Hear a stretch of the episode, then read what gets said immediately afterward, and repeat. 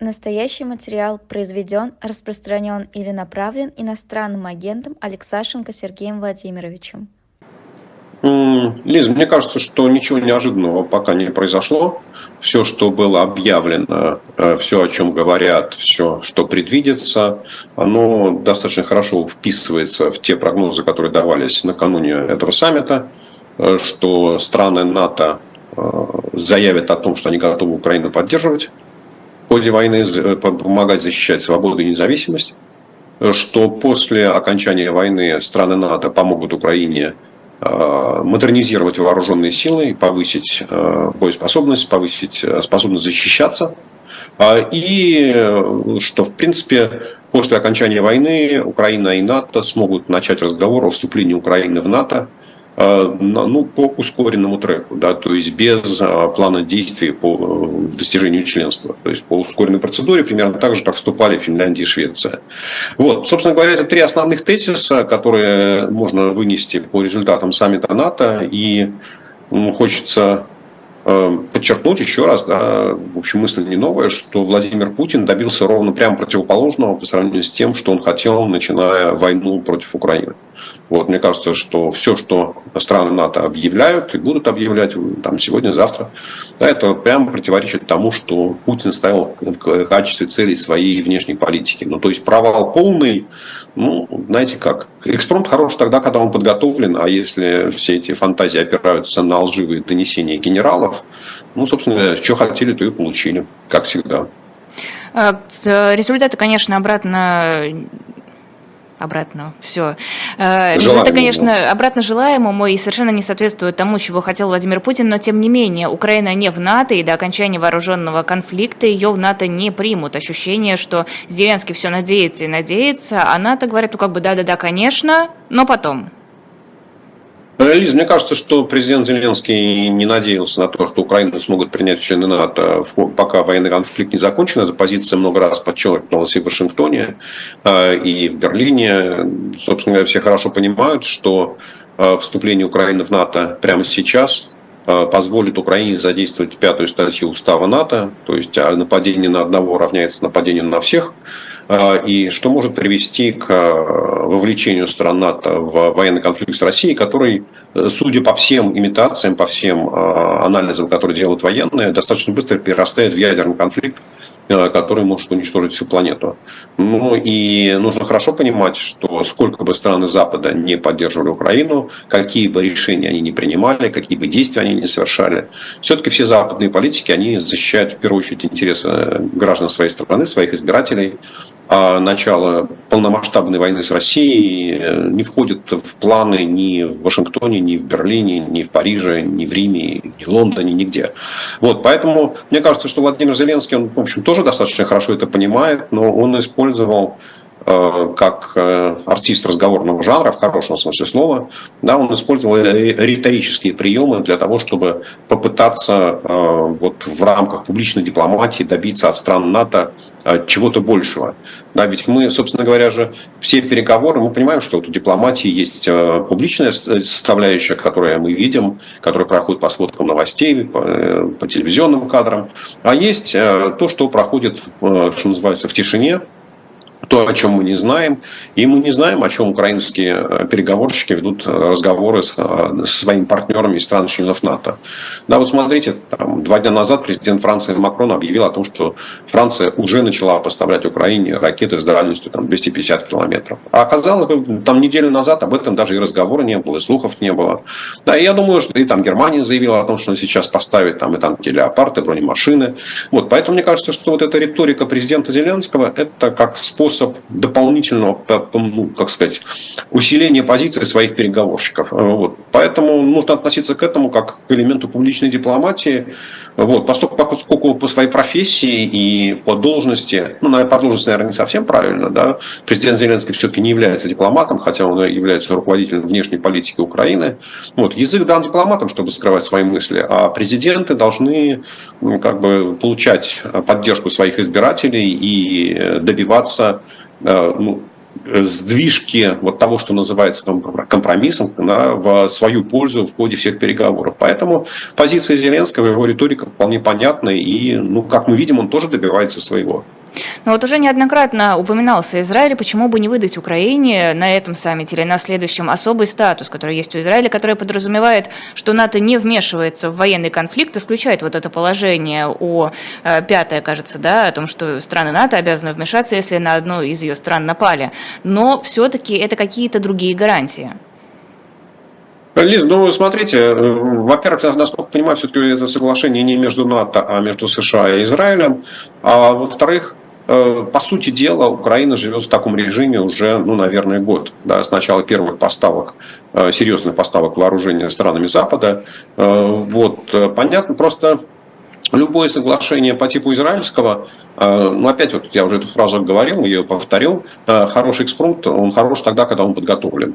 Э, то есть от того, что сегодня, э, предположим, США, Великобритания, Германия, другие страны, члены НАТО подпишут с Украиной такое же соглашение о гарантиях безопасности по, ну, или поддержке безопасности, как с Израилем, это же не означает, что военная промышленность в этих странах сразу же, прямо вот, что называется, с завтрашнего дня или с понедельника э, начнет производить вооружение для Украины в больших количествах, чем она делает это сегодня.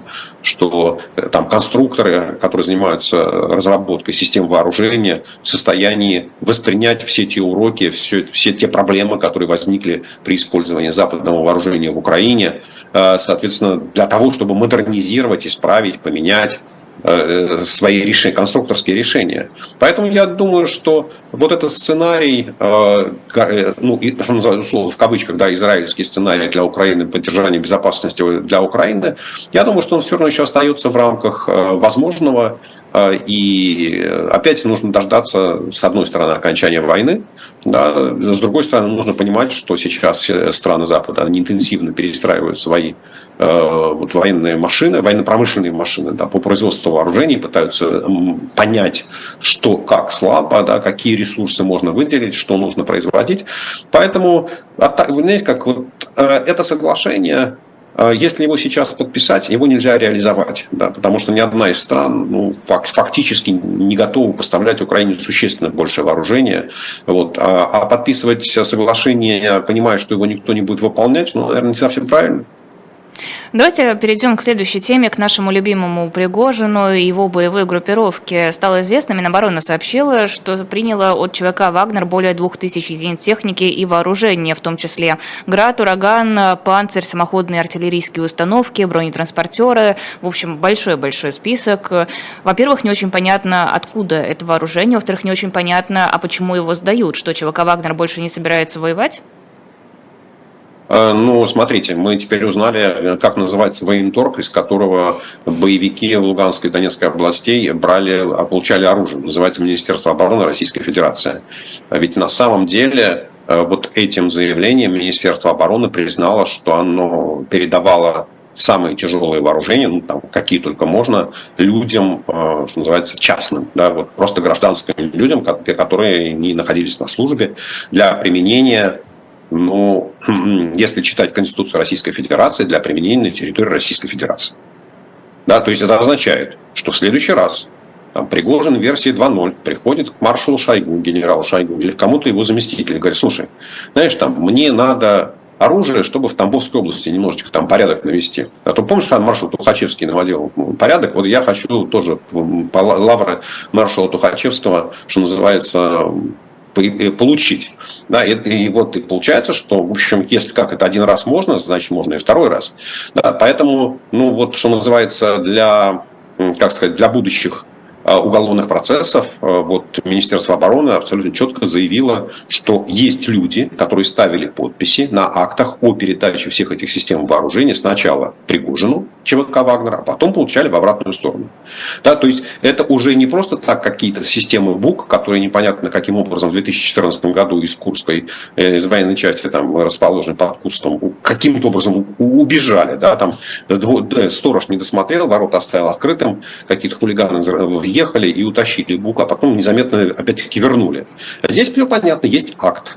акт сначала о выдаче вооружения в одну сторону, потом о приеме вооружения в другую сторону. То есть вот это, соответственно, будет таким серьезным предметом разбирательств и фамилии, имена, отчество, явки, пароли, все там указано. Вот, поэтому документ очень важный, очень ценный, и мы понимаем, что вот просто, да, на самом деле интересный момент, на который там можно обратить внимание в этой справке, да, что там 20 тысяч единиц огнестрельного оружия. Ну, то есть мы понимаем, да, что, скорее всего, это означает, что вот на момент окончания э, на, на момент прекращения ЧВК «Вагнер» участия в активных боевых действиях, э, ну, вот там максимальная численность этого, этой группировки составляла 20 тысяч человек. Ну, то есть, если считать, что у них не было никакого запасного вооружения, да, то есть, вот ровно один человек, один автомат. Ну, или можно там считать от 12 до 15 тысяч человек такого наличного состава. Означает ли это, что ЧВК «Вагнер» расформирован? Я думаю, что да. А, потому что, ну как это, если я чего решил, то выпью обязательно. Шойгу заявил, что участие ЧВК э, в войне в Украине возможно только при подписании контракта с Министерством обороны. Эта позиция поддержана Путиным.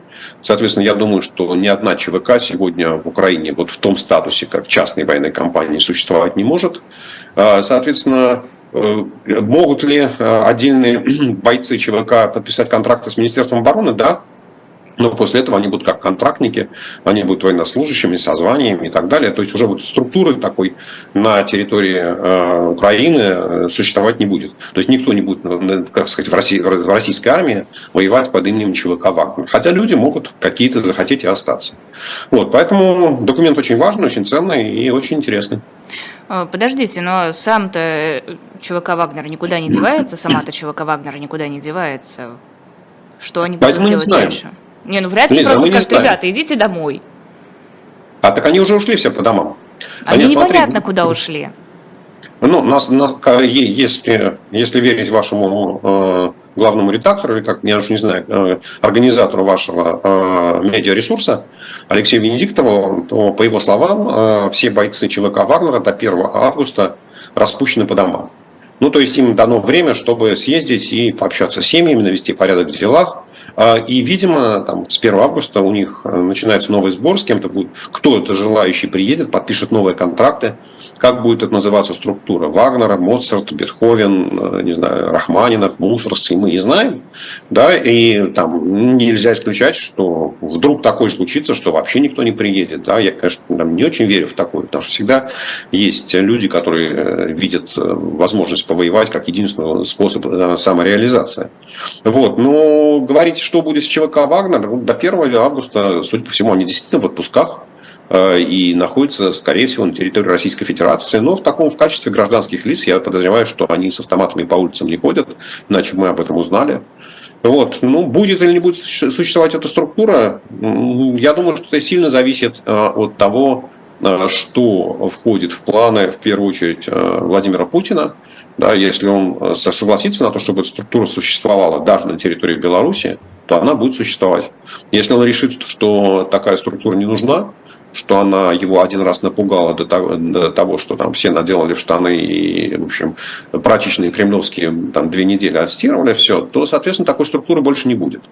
Ну, поэтому давайте, что называется, как это, чуть-чуть подождем. Сегодня у нас там 12 июля, ну, там через три недели мы увидим, существует ЧВК Вагнер в каком-то виде или нет. Подождите, а как в эту картинку вписываются переговоры Пригожина и его командиров с Владимиром Путиным? Э, а я не очень понимаю, почему. Э, это вообще две разные картинки, мне кажется, да. Что, Объясните. Э, ну, собственно говоря, вот судьба ЧВК Вагнер это одна история, а понятийные обязательства, данные Владимиром Путиным и или его переговорщиками, которые вели переговоры с Уткиным или с Пригожиным напрямую, вот 24 июня, это вторая часть. Ведь собственно говоря, и Путин и его э, говорящие эти самые персоны, spokespersons, да, они все говорили, что э, вот люди, принимавшие участие в путче имени Пригожина, э, они будут освобождены от уголовной ответственности. Ну, собственно говоря, вот я думаю, что командиров Вагнера, которые присутствовали на этой встрече с Путиным, это очень интересует, каким образом это будет реализовано ну, потому что они, факт, они поверили на слово, да, но будучи людьми искушенными во многих деталях, они захотели подтверждения это какого-то личного. А с другой стороны, мы опять мы не знаем, э, ни длительности этой встречи, ни сколько она продолжалась, никакие вопросы там обсуждались. Возможно, на этой встрече Путин им объяснял, что Вагнер ему лично, как Э, э, диктатор российскому нужен, что перед Вагнером будут стоять новые задачи. Он сказал, что, ребята, отдохните, наберитесь силенок, а я как раз вам э, к 1 августа обрисую, чего от вас будет требоваться дальше. Вот, поэтому я не вижу особых противоречий. Я думаю, что главное это было подтверждение Путиным тех обязательств, которые были даны, в том числе, возможно, это и имущественные какие-то вопросы, которые ставил Пригожин. Ну, смотрите, ему же там 10 миллиардов наличных денег вернули, да, которые у него за, там, забрали из его машин. Ему вернули личное оружие, которое было изъято в его кабинете. Да, и непонятно, было на него, были на, было на это оружие разрешение, не было на это оружие разрешение. Вот. Так что, как сказать, подтверждение того, что все договор... озвученные договоренности, они в силе. Да, вот, ну, некий вот, как сказать, контракт, уже заключенный устно. Я не, не думаю, что Владимир Путин подписывал какие-то бумаги на этот счет, вот, то, что он не любит э, оставлять следы, оставлять отпечатки пальцев. Вот, но, в общем, услышать это из, из уст Путина для боевиков Вагнера это важнее, чем э, услышать из уст Пескова. А если мы опять не знаем, можем спекулировать, если на этой встрече присутствовал, не знаю, какой-нибудь генеральный прокурор или один из его заместителей, и когда было сказано, что вернуть Пригожину все деньги, ну, видим, как сразу же вернули без какого-либо обсуждения. Представляете, вот так вот э, в офисе ФБК в Москве провели обыски, изъяли технику, Путин что-то намекнул глазом, и раз там через два дня все приехали и вернули. Ну так вот мы же так понимаем, да, как в России система работает. Поэтому ну, я, я не вижу особых э, причин, почему вот эти две картины, они существуют как бы параллельно, они связаны, одни и те же действующие лица, но немножко разные сюжеты. А, по поводу того, сколько длились переговоры, длились они три часа, и по словам Пескова, там был именно Путин, помимо Путина 35 человек, с которыми он, в общем-то, общался. Почему они, на мой взгляд, расходятся? С одной стороны, картинка распуска ЧВК «Вагнер» — это ощущение, что Пригожин все, в немилости, его лишили силового ресурса, фактически обнулили. С другой стороны, если бы Пригожин был в немилости, вряд ли бы он стал лично встречаться с Пригожиным. Ну, Лиза, мне кажется, вы перескакиваете немножечко, пропускаете, да, э, вот что называется, э, ходы э, у шахматистов, если пропускаешь там, делаешь ход раньше времени, то ты можешь попасть в неприятную ситуацию. А мы не уверены, в том, что ЧВК Вагнер распущен. Мы знаем, что ЧВК «Вагнер» распущен на территории Российской Федерации, что в составе в российской военной группировки, действующей в Украине, воюющей в Украине, не будет структуры под названием ЧВК «Вагнер». Мы знаем, что ЧВК «Вагнер» сдала все оружие, которое получил от Российского Министерства обороны. Но, например, на входе встречи Путина с Пригожиным и с его боевиками э, могла обсуждаться тема получения нового вооружения, там, замен Азданова или еще как. Ну, кстати, вот эта сдача вооружения, я думаю, что это тоже одно из следствий встречи Путина с боевиками, э, с, с террористами, преступниками, с убийцами. Э, вот.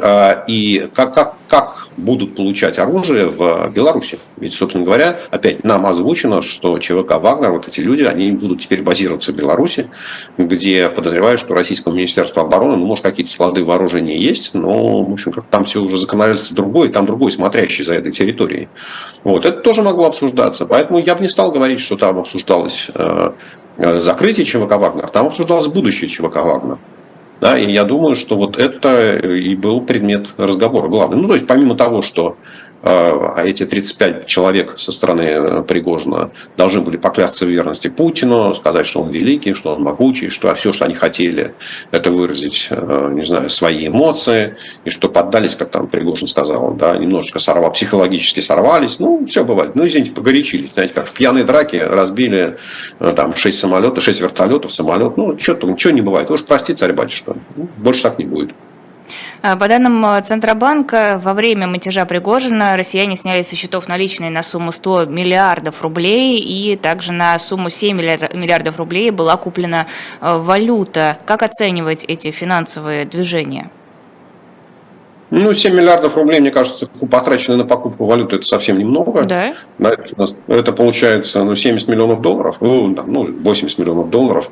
Ну, в общем, как-то сумма с точки зрения покупок российским населением, она ничего, ничем не выбивается за ну, вот статистические масштабы, которые мы видели в предыдущие полгода.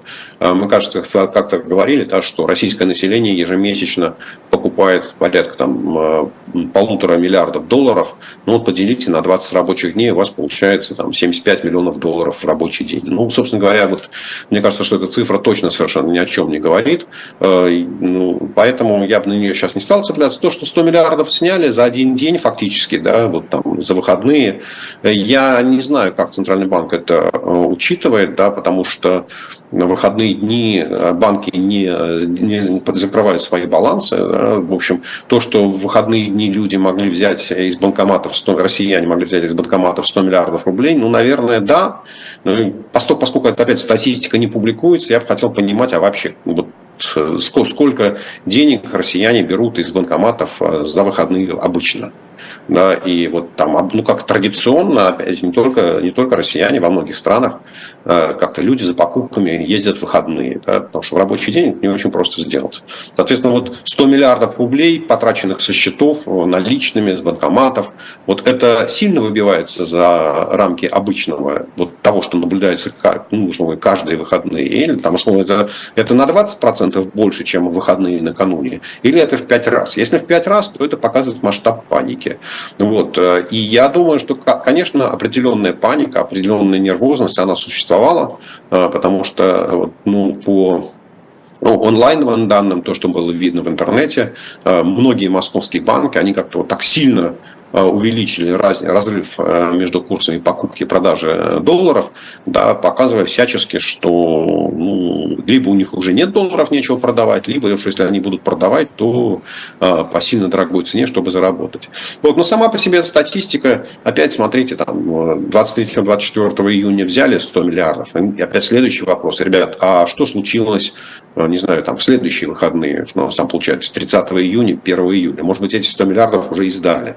Вот насколько, насколько устойчивой является эта паника. Мы, если мы помним, то э, когда 24 февраля началось вторжение российских войск в Украину, то за первые две недели россияне ну, что-то порядка триллиона рублей взяли наличных денег да, с, с депозитов банков, там даже больше.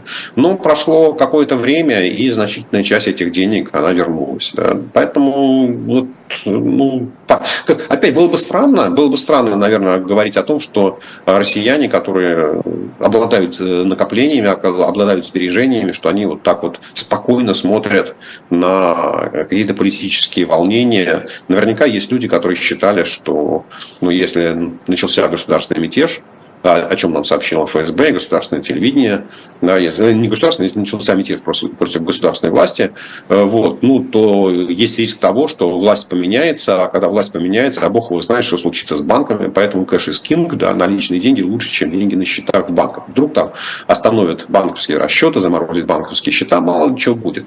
Да, поэтому, скажем так, вот в принципе ничего удивительного в том, что в условиях такой военно-политической нестабильности россияне захотели немножечко денег положить себе под подушку, я не вижу. Но много это или мало, сказать сложно. А как думаете, зачем э, Центробанк вообще опубликовал эту информацию? Потому что, мне кажется, она как раз создает ощущение, здесь была паника, здесь была паника, все очень волновались. Э, Лиз, э, смотрите, я думаю, что Центробанк получает много вопросов на эту тему через свою пресс-службу, через всевозможные пресс-конференции. И они посчитали нужным э, ответить ну, в такой форме, в которой они ответили. Э, для большинства журналистов, для большинства средств массовой информации, вот сама эта цифра 100 миллиардов рублей, ну это о, ну, как это много, да, ну, действительно много, 100 миллиардов рублей. Вот, зато у Центрального банка к нему больше никто никаких вопросов не задает, тему закрыли и, что называется, успокоились. Мне кажется, что это такой информационный вброс, который что-то дает э, вот, журналистам, какую-то, знаете, как бросили косточку, все на нее бросились, а о главном забыли. Поэтому Центральный банк выпол... опять профессионально, пиар-служба Центрального банка профессионально выполняет свою работу. Э, окончательно уже Троица Рублева передана в безвозмездное пользование РПЦ. Соответствующий договор подписали патриарх Кирилл и министр культуры Ольга Любимова. Э, почему все-таки дожали? Почему не уступили в тот момент, когда говорили, ну вот посмотрите, она же развалится, нужно с ней аккуратнее, когда столько людей выступили за то, чтобы Троица осталась в ведомстве Минкульта? Потому что Владимир Путин является дремучим, необразованным человеком, не понимающим, что такое национальное достояние России – не понимающим, что Троица Рублева – это не сакральная, не священная икона для Русской Православной Церкви, что это музейный артефакт, который является одним из величайших творений искусства в истории человечества. А, и для него это икона. Для него это просто икона, которая вот, ему кажется, что за ней стоит какой-то глубокий смысл. А, вот. А если Путин сказал, что нужно передать икону, то никакой экспертный совет, никто не может этому противодействовать. И там Ольга Любимова, получив устное распоряжение из администрации президента, обязана подписать договор о передаче. Меня то интересует только одно. Существует в этом договоре какая-то фраза, какой-то пункт о том, что Русская Православная Церковь несет ответственность за сохранность национального достояния. Потому что даже если эта икона хранится э, в какой-то там церкви, по усмотрению патриарха Кирилла или кого-то другого, то все равно икона является э, частью э, музейного фонда Российской Федерации. Музейный фонд Российской Федерации, он не подлежит приватизации, это передача на хранение. Соответственно, лицо организации, которая принимает объект э, из музея, ну, как сказать правильно, музейный объект на хранение, во временное использование, она несет ответственность за его сохранность и за возврат э, в, ну, в первоначальном виде, а если какое-то повреждение, то обязан за свой счет изменить, там, отремонтировать, реставрировать и так далее. Ведь принципе, на самом деле, у многих российских музеев, включая самые крупные, включая Эрмитаж, Третьяковку, Пушкинский музей, Русский музей, есть такая практика, что они из своих запасников могут выдавать по договорам с организациями какие-то предметы художественные, там, картины, не знаю, гравюры и так далее, скульптуры, для, э, как, для размещения ну, в частных коллекциях я не слышал, в частных заведениях я не слышал, да, на квартирах, но, в принципе, для крупных компаний, там, условно, какой-нибудь «Газпром», «Роснефть», не знаю, там, Интеррос, да, они могут э, подписать контракт и получить какие-то, ну, понятно, что не, не перво, как сказать, не, не, из первого ряда э, картины, но, в принципе, достаточно интересные музейные экспонаты для того, чтобы себя какую-то коллекцию делать и время от времени, не знаю, там, раз в три месяца или раз в полгода ее менять. Да, и всегда в таких договорах есть пункт о том, вот, об ответственности, о сохранности, о страховке. Вот, собственно говоря, меня интересует, какую ответственность э, возложена на Русскую Православную Церковь в случае уничтожения вот этого музейного объекта. Вот, собственно говоря, все остальное я подчеркну, да, что Владимир Путин дремучий, неграмотный, необразованный человек, не понимающий разницы. И, кстати, это же относится к его э, вот, э, такой демонстративной религиозности он не понимает разницы между тем, что является священным для там, русской православной церкви, да, такой сакральной иконы, и музейным объектом. Ну, очень жаль, ну, собственно, наверное, это уже никого не удивляет. Но, может быть, он прекрасно понимает разницу, просто для него это не имеет большого значения. А если он является президентом Российской Федерации, если он защищает интересы э, всех граждан Российской Федерации, то для него сохранность э, сказать, национального достояния, наследия, исторического наследия Российской Федерации должна быть гораздо важнее, чем э, удовлетворение интересов каких-то попов. Вот. И поэтому, опять, я подчеркну, что этим э, решением Путин совершает еще одно преступление в данный момент против э, культурного наследия, которое он случайным образом получил от там, многовековой российской истории свое распоряжение. То есть он распоряжается национальным достоянием, не знаю, как со своими часами, которые, помните, как это было, ну, там, сначала неизвестно, откуда брались часы, которые стоят десятки тысяч долларов, потом своим вот, там, взял, берет кому-то дарит. Вот это с царского плеча делаю все, что хочу. Абсолютно такое дремучее средневековое поведение. Извините, про заботу обо всех гражданах очень смешно было. Ну, подождите, ведь э, если вы почитаете Конституцию, если вы почитаете закон о президенте Российской Федерации, в этом же и состоит его функция, правда? Он должен соблюдать законы, интересы России, государства и ее граждан. Он является нанятым менеджером для граждан Российской Федерации. Не более того. А он, он считает, что он э, является управляющим страны, и где все, как э, мы государь всея Руси, да, великое, малое и прочее, прочее, прочее, вот все наше. Все, что есть все, что записано за Российской Федерацией, это моя личная собственность. Ну, после нас хоть поток, мы все это видели, да, мы все это слышали. Вот опять ничего удивительного, там, ни с точки зрения человеческой, ну, там, человек, который 24 года уже находится на сцене, и мы уже все про него да, хорошо понимаем, да, ни с точки зрения его личной, ни с точки зрения а, истории. Ну, все это видели, все это знаем, все это повторялось. Поэтому, к сожалению, да, в очередной раз Россия, что называется, использует самые так сказать, повторяет самые плохие, самые презренные примеры человеческой истории. Вот нет бы что-нибудь хорошее сделать для России. Да? Вот Путин почему-то, мне кажется, что он выбирает вот самое, что называется, заскорузлое, самое темное, самое вонючее и пытается в Россию все это впихнуть. Это программа «Цена вопроса» с Сергеем Алексашенко. Традиционный перерыв на рекламу. В этот раз у нас книга «Прорыв под Сталинградом», которую написал участник Сталинградской битвы э, Генрих Герлах. Он а, побывал в советском плену и рассказал о гибели 6-й армии вермахта, о буднях войны, о буднях и ужасах войны, о том, как все происходило. Книга есть на shop.diletant.media. А еще а еще там есть вот это. А, сегодня забрала себе экземпляр, получила подпись Алексея Алексеевича, свежий комикс из серии «Спасти», «Спасти принцев из Тауэра». А, там же есть моя статья, посвященная поиску и нахождению останков Ричарда Третьего. Ну и, в общем-то, немного самой фигуре Ричарда Третьего, самого оболганного короля за всю историю Англии, пожалуй. А, классный комикс, еще не успела прочитать, нарисовка потрясающая, сделан очень красиво. Ну и статья про останки Ричарда Третьего тоже хорошая. Уверена, что вы оцените. Если хотите чей-то автограф, пишите об этом в комментариях к заказу. Ну и, конечно, мы вам очень признательны, когда вы что-то покупаете. Это позволяет нам и дальше работать. Сергей Алексашенко, программа «Цена вопроса». Путин подписал закон, который запрещает взыскивать просроченные долги по кредитам жителей ДНР, ЛНР, Херсонской и Запорожской областей. Это касается и банков, и микрофинансовых организаций. И действовать будет до 2026 года. Как это скажется на экономике?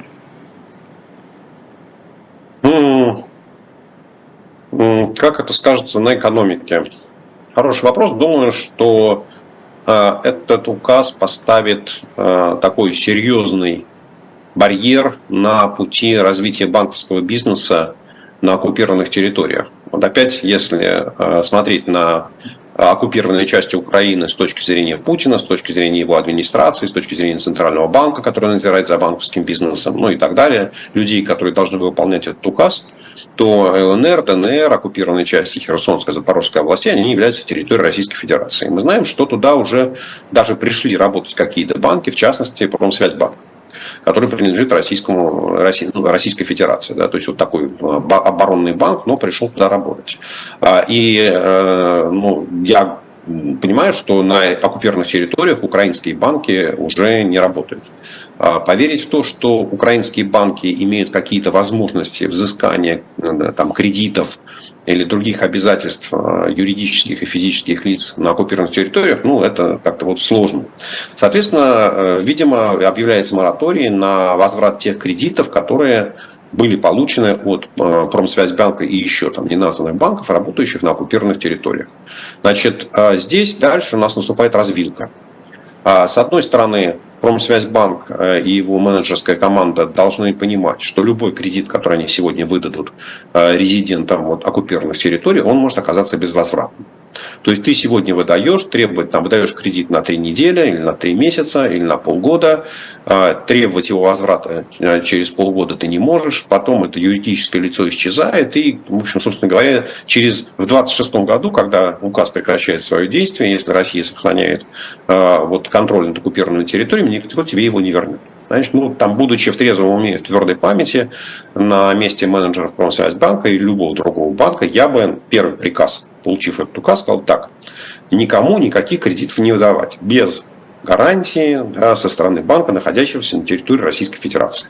Или каких-то других людей, компаний, которые находятся на территории Российской Федерации, которая, вот, что называется, не оккупирована, а такая классическая граница 91 года. Потому что иначе мы все эти кредиты не вернем. А с другой стороны, этот а, указ, он позволяет Промсвязьбанку выдать неограниченное количество денег а, людям, которые, что называется, могут находиться в особых списках. Ведь если ни, ни с кого нельзя требовать возврата кредитов, то, значит, нельзя требовать возврата кредитов, ну, например, со, со своих друзей. Да? Вот к вам приехал какой-то друг из Тамбова, из Владивостока, из Тюмени.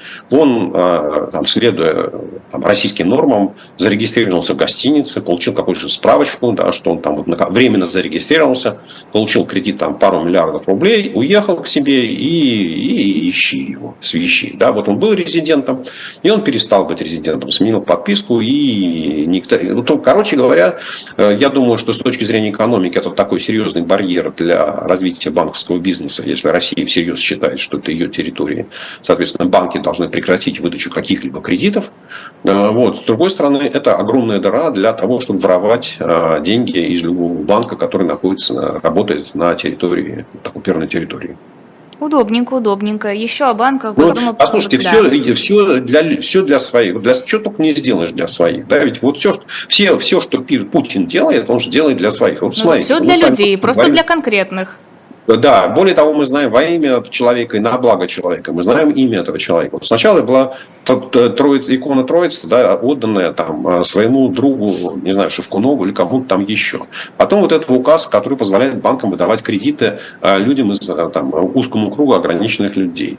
А дальше мы вспоминаем, что помните, там еще когда там несколько лет назад был даже закон принят о том, что россияне, попавшие, попавшие под санкции, ну, когда их было не очень много, в основном под санкции попадали друзья Путина, что им там, Российская Федерация должна компенсировать нанесенный ущерб. Кстати, вот интересно понять, кто, бы, кто, кому и в каких объемах был этот ущерб компенсирован.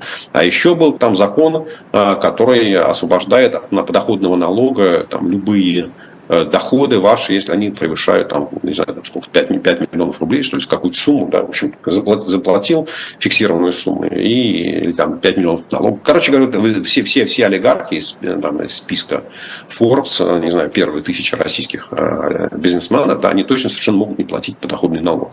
Ну, то есть, вот если Путин что-то делает, ну, в каком-то смысле хорошее, да, то это вот точно совершенно вот люди из, того, те, из того списка, который находится у него на столе.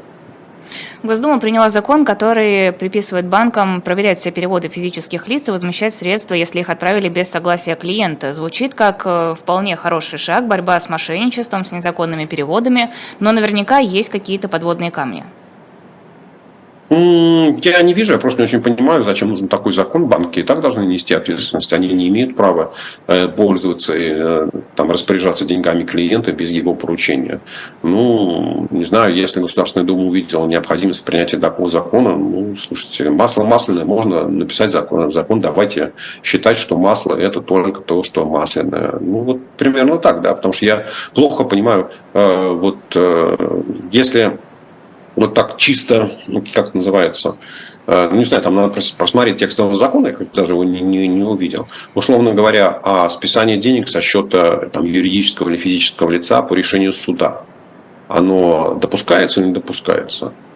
Да, не знаю, вот, ну и так далее. То есть, вот в принципе, да, я так понимаю, что эта система, эта ситуация, она все равно... Там... Дума во втором и третьем чтении приняла законопроект о цифровом рубле. Можете объяснить, что это такое? А, ну, сейчас мы начнем э, влезать э, в какие-то длинные... Давайте так, коротко. Значит, э, первое – это то, что цифровой рубль не имеет никакого отношения к криптовалютам. То есть это ничего общего и, что называется, близко не стояло, и поэтому вот, это точно совершенно не криптовалюта, и заменить криптовалюту цифровой рубль не сможет. А второе, ну, вообще говоря, звучит смешно, потому что во всех рекламных буклетах Центрального банка и во всех презентациях начинается говорить о том, что цифровой рубль – это третья форма российского рубля.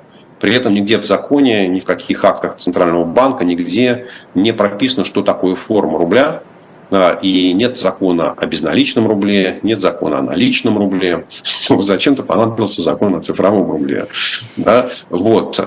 Третье, буквально сегодня появилось разъяснение, что те россияне, которые захотят э, воспользоваться вот этой опцией цифрового рубля, а, они должны будут получить верификацию в единой государственной системе, то есть, как это, в общем, сказать, что это они.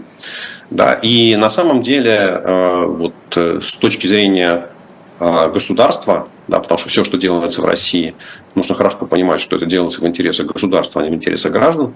А цифровой рубль – это система слежения за теми деньгами, которые поступают на ваш счет и которые вы тратите. Простите, а да. а чем цифровой рубль отличается от просто онлайн-переводов? Какая разница? А, а, вот э, онлайн-перевод э, невозможно вычислить всю цепочку. Да, то есть, если там э, Бунтман перечисляет вам, вы перечисляете Венедикту, а Венедиктов перечисляет мне, то можно отследить только последний. Да, вот и каждую отдельную транзакцию можно отследить, а вот всю цепочку выстроить нельзя. То есть Она, цифровой деле, рубль там... будет помеченный, крапленый. А, вот, вот, вот. Ну, то есть, опять, если, если верить Центральному банку, что они эту систему реализуют, то каждый единичный цифровой рубль, у него будет свой идентификатор, э, его не, вот, что вот как на наличных банкнотах вы берете, а там вот есть номер такой. Да, то есть вот будет вот так, как бы цифровой рубль, но с номерком.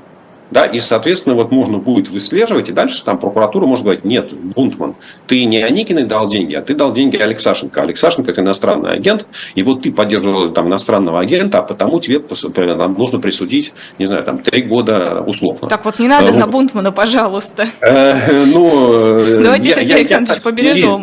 Я же я же пытаюсь объяснить, для чего это нужно государству. Государство нужно для того, чтобы, первое, отслеживать ваши э, доходы, ваши расходы и использовать это как инструмент для возведения напрасленной и для определения абсолютно фиктивных обвинений, которые, даже если, понимаете, там будет посредник, не знаю, там 150 посредников, да, при, при желании прокуратура может сказать, что вот этот цифровой рубль вот по такой цепочке э, прошел, не знаю, там от Путина до Навального после чего предъявить Путину обвинение в том, что он профинансировал Навального как экстремиста и террориста. Вот. Ну, мы, мы не знаем, там, когда, кто был идеологом этого закона, но в принципе вот эта, эта, эта цифровизация рубля, она, конечно, позволит это все сделать. Спасибо разработчикам закона. Владимир Владимирович, приготовьтесь, вам будет предъявлено обвинение. Там, не... Да, даже если вы хотя бы один рубль потратите цифровой, да, то сразу вот вас можно будет записать в спонсора терроризма по российскому законодательству, э, как особое тяжкое преступление. Вот. Но самое главное, все, что мне кажется, это делается, это по большому счету освоение бабла. Любые информационные системы, которые делаются в крупной организации, тем более если организация называется Центральный банк, они стоят больших денег. Как известно, у Центрального банка нет серьезных ограничений в том, сколько денег можно потратить на ту или иную технологическую игрушку. Вот. И я понимаю, что это проект, который с точки зрения экономики абсолютно не нужен но позволит э, осваивать, не знаю, десятки, сотни миллиардов рублей и на протяжении бесконечного времени. Вот, поэтому, ну вот так, так, наверное, если очень коротко говорить про цифровой рубль. А значит ли это, что онлайн-переводы будут проводиться в цифровом рубле? А, э, это означает, что вы по своему желанию, как э, человек, можете делать онлайн-переводы либо через нынешние системы, там, через Сбербанк, через систему быстрых платежей, либо через цифровой рубль, если получатель, э, если тот, кому вы отправляете деньги, если у него есть вот этот вот кошелек, куда цифровой рубль может прийти. Ну, то есть пока речь не идет о том, что банки будут обязаны все онлайн-платежи проводить этими маркированными электронными купюрами.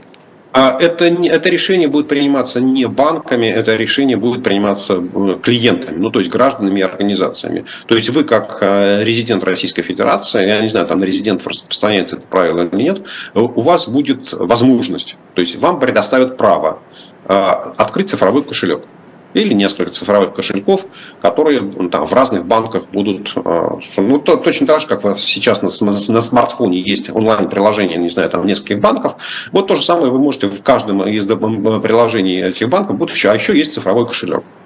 Да, и в принципе это опять вы при желании можете туда переводить деньги э, со, своего счета, ну, как вы, как вы сейчас можете сделать, да, сам с любого счета на любой счет перевести себе деньги.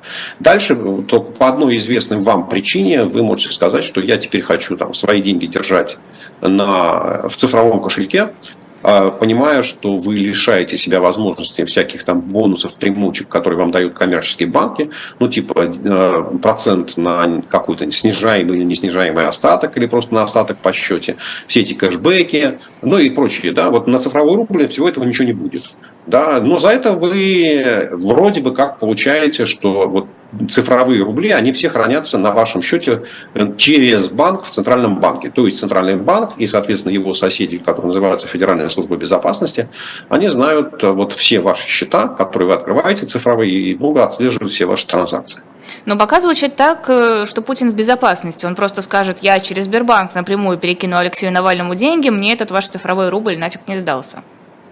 Ну, если, если Путин перекинет деньги Навальному или Яшину напрямую, то вот эта транзакция, она в Росфинмониторинг тут же попадет, да, потому что все счета Навального и Яшина отслеживаются Росфинмониторингом, и эту транзакцию очень легко отследить. Но если Путин, например, переведет деньги Пескову, а Песков переведет деньги Навальному по поручению Путина, то доказать, что это Путин профинансировал Навального, будет невозможно. А вот если с цифровым рублем, то, в общем, как-то сразу все станет понятно. А, Еще по поводу онлайн-платежей. Сбербанк ведет переговоры с крупными банками о том, чтобы подключиться к сервису, чтобы они подключили к сервису «Плати QR». Это война с Центробанком или это нужно трактовать как-то по-другому? Я бы не стал трактовать это как война с Центробанком, я бы э, ну, не, не совсем корректно, я бы трактовал это так, что идет конкуренция, рыночная конкуренция между э, командой менеджеров, которые заинтересованы в прибыли. Это команда менеджеров Сбербанка, который хочет зарабатывать на нормальном банковском бизнесе, э, и командой менеджеров Центрального банка, которая пытается зарабатывать на освоении бабла. А, потому что вот в принципе система быстрых платежей, при всем том, она очень хорошая, она действительно работает э, прекрасно, э, если не считать, что там есть ограничения по объему денег, которые нужно переводить, а потом все это почему-то нужно банкам платить комиссию за это дело, э, вот, то эта система СБП, она контролируется, регулируется, управляется центральным банком. То есть центральный банк, вот эти менеджеры, которые, ну, которые осваивают бабло и строят все эти технические системы, они отбирают у банков тот бизнес, который является банковским. Вот, в принципе, расчеты между людьми, расчеты между компаниями, между людьми и компаниями – это нормальный банковский бизнес. И это не дело Центрального банка влезать сюда и говорить, не знаете, вот эти расчеты будем делать мы. Вот, соответственно, поскольку, поскольку СБП, ну как, вот там, не знаю, там, лет 6-7 назад э, э, расчеты через Сбербанк были основной формой перевода между гражданами, или там, между малым бизнесом, людьми. Да, вот, соответственно, постепенно СБП вытеснила Сбербанк с этого рынка. Сейчас Сбербанк пытается рыночными способами создать новый бизнес, оплата через QR-коды, да, ну, и там, заработать какие-то деньги до тех пор, пока менеджеры в Центральном банке они будут заняты освоением бабла, полученного на цифровом рубле, и, может быть, они пропустят это дело да, и дадут Сбербанку что-то заработать. Вот. вот, собственно говоря, это не, это не э, нападение на, Сбербанк, на Центральный банк, это не война между Сбером и ЦБ, это конкуренция менеджеров, которые хотят, ну, желание менеджера абсолютно понятное, да, и, как сказать, вот по-человечески, э, я хорошо понимаю менеджера Сбербанка, да, которые хотят заработать, создать себе бизнес и на нем заработать ну, себе как, как банку, да, то есть, ну, и, лично, да, потому что они там, будут заинтересованы в финансовом результате. А люди, работающие в Центральном банке, они в этом не заинтересованы. Я, и если этот бизнес будет очень хорошо развиваться, если он достигнет каких-то больших объемов, я не сомневаюсь, что Центральный банк придет, как слонопотам, вытопчет всю поляну, отберет, создаст альтернативную такую же систему и лишит Сбер э, доходов. Ну, тогда менеджеры Сбера придумают что-то еще. Я об этом не сомневаюсь. Они все-таки более изворотливые и более заинтересованы в результате. Швеция пообещала приложить усилия, чтобы модернизировать таможенный союз э, Турции и Евросоюза и активизировать переговоры о безвизовом режиме в обмен на согласие Анкары снять вето на членство Стокгольма в НАТО. Выглядит как хорошо сыгранная партия Эрдогана. Эрдоган, кажется, своего добился. Ну, я не знаю, добился ли Эрдоган своего, своего точно добилась Швеция, потому что после того, как Швеция сделала это заявление, а, турецкий президент заявил, что в ближайшие дни турецкий парламент проголосует и ратифицирует вступление Швеции в НАТО.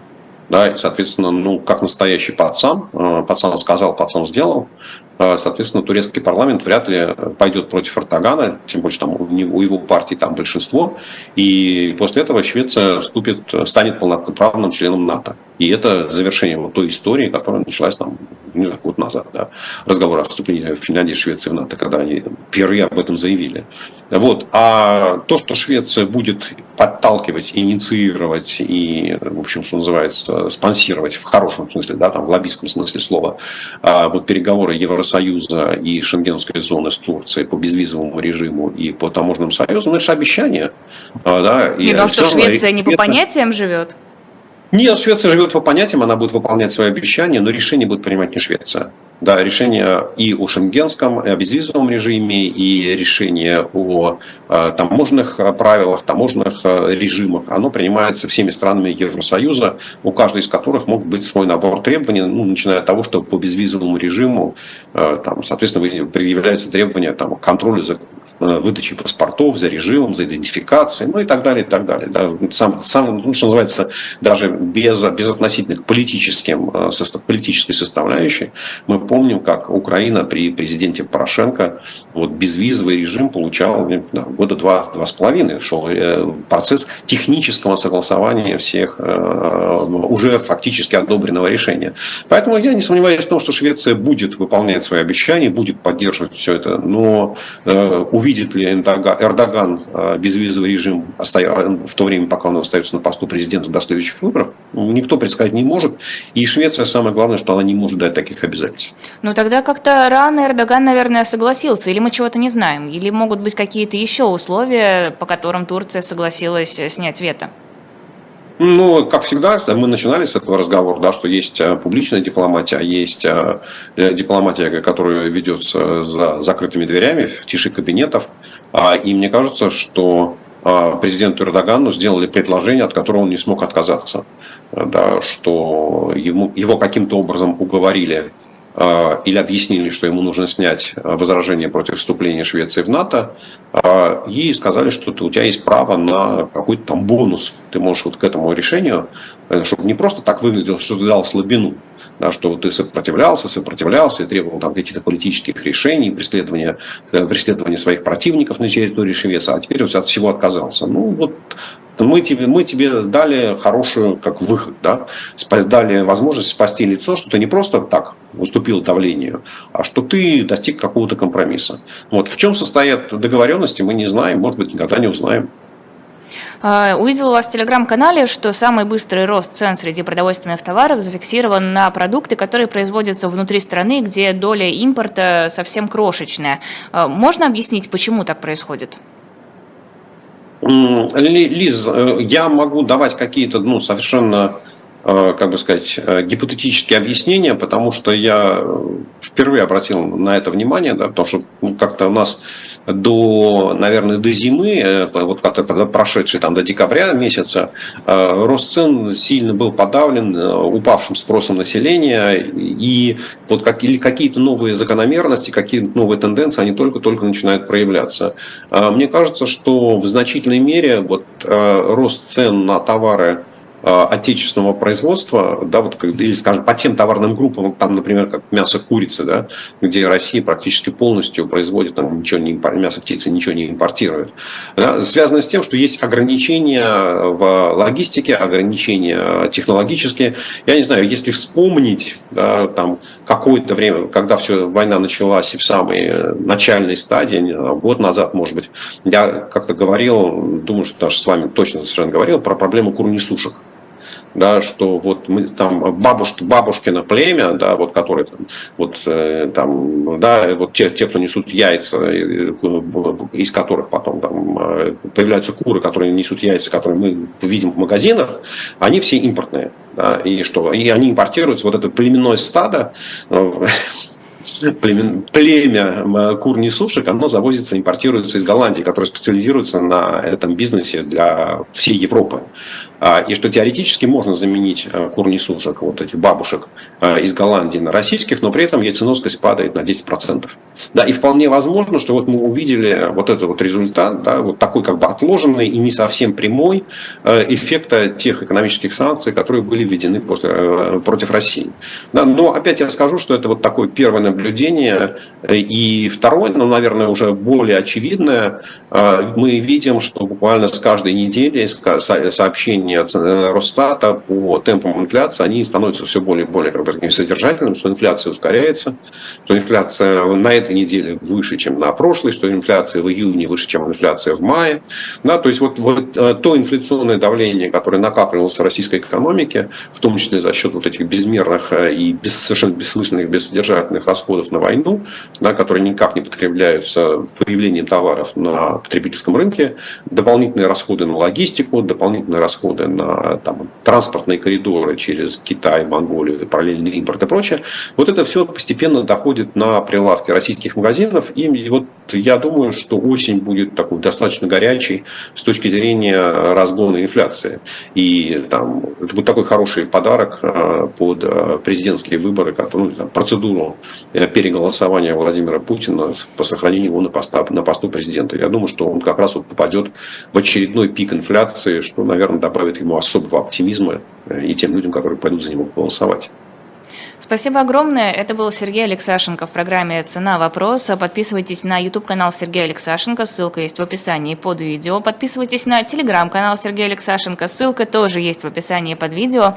Ну и, конечно, подписывайтесь на наш YouTube и телеграм-канал «Живой гвоздь». Если вдруг вы все еще не подписаны, гораздо удобнее подписываться и получать уведомления о трансляциях и какие-то выдержки, какие-то анонсы в телеграм-канале. Ну и, конечно, не забывайте комикс «Спасти принципа Стауэра» на shop.diletant.media. Прекрасный, красивый. Покупайте, пока он еще остался, а то раскупают их, конечно, э, с фантастической скоростью. Всем спасибо и всем хорошего вечера для тех, у кого вечер. Хорошего дня, у кого еще утро или день.